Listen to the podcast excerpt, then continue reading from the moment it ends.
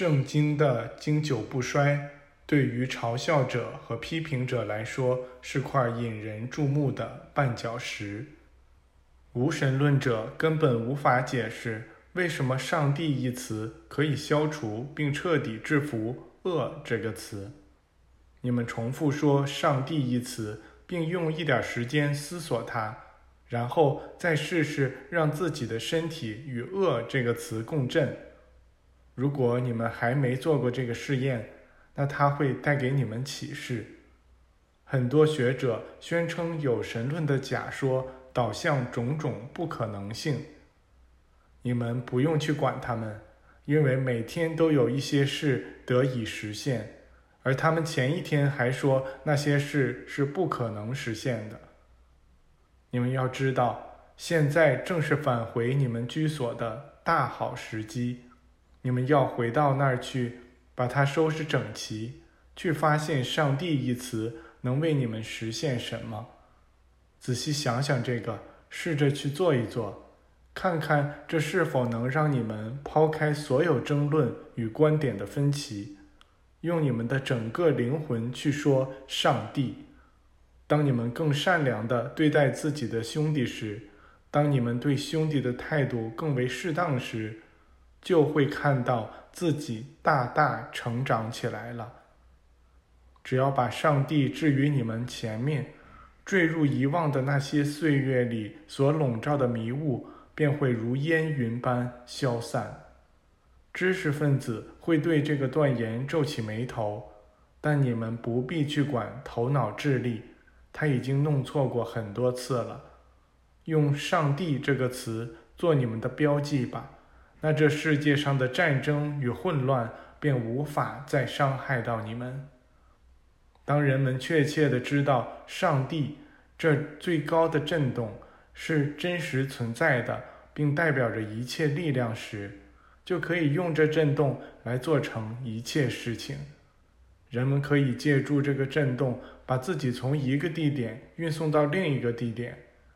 如果你们本应待在别处，却待在这里，那要记得，是你们的自我让你们无法活动的，并不是上帝。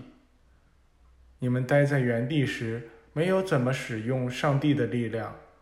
忘掉你们的人格吧，消除那些限制，命令自己成为那与上帝的震动和力量完全合一的上帝之基督。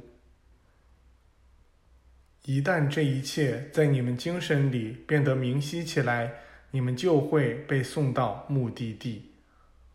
仅仅去想一件事是不足以使之实现的，一定要领悟并采取行动，然后还要爱源头，要足够崇敬本源，才能实现所想之事。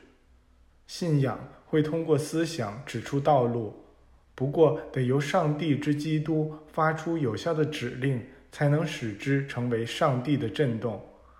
一旦你们允许这震动获得充足的力量，就会提升自己并做成事情。通过爱与崇敬而获得的神圣觉知会转化为成就。虽然你们意识不到那神圣的光芒，但这并不妨碍那光芒的存在。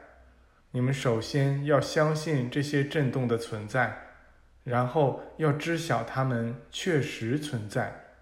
此后，你们就能意识到它们的存在，并能够运用它们了。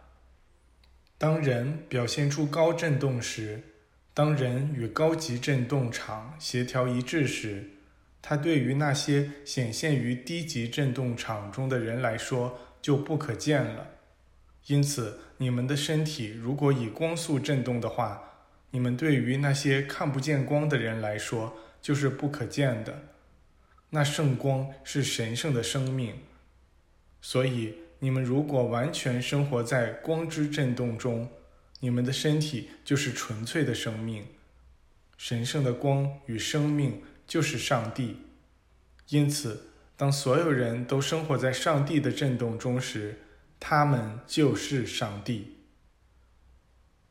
圣经借以赛亚之口对你们说：“太阳。”将不再是你白天的光，月亮也将不再照耀你，而永恒的上帝将永远是你的光，你的上帝将永远是你的荣耀。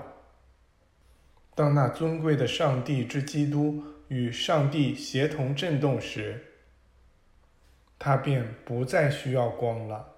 他的身体就是光，比正午的阳光还要纯净。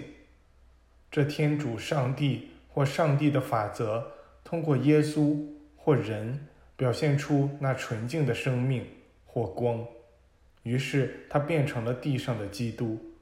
每个人领悟并切实践行上帝的法则时，都会变成基督。圣经还通过约翰的记述告诉你们：“我是世界的光，跟随我的人绝不会走进黑暗里，而会得到生命之光。”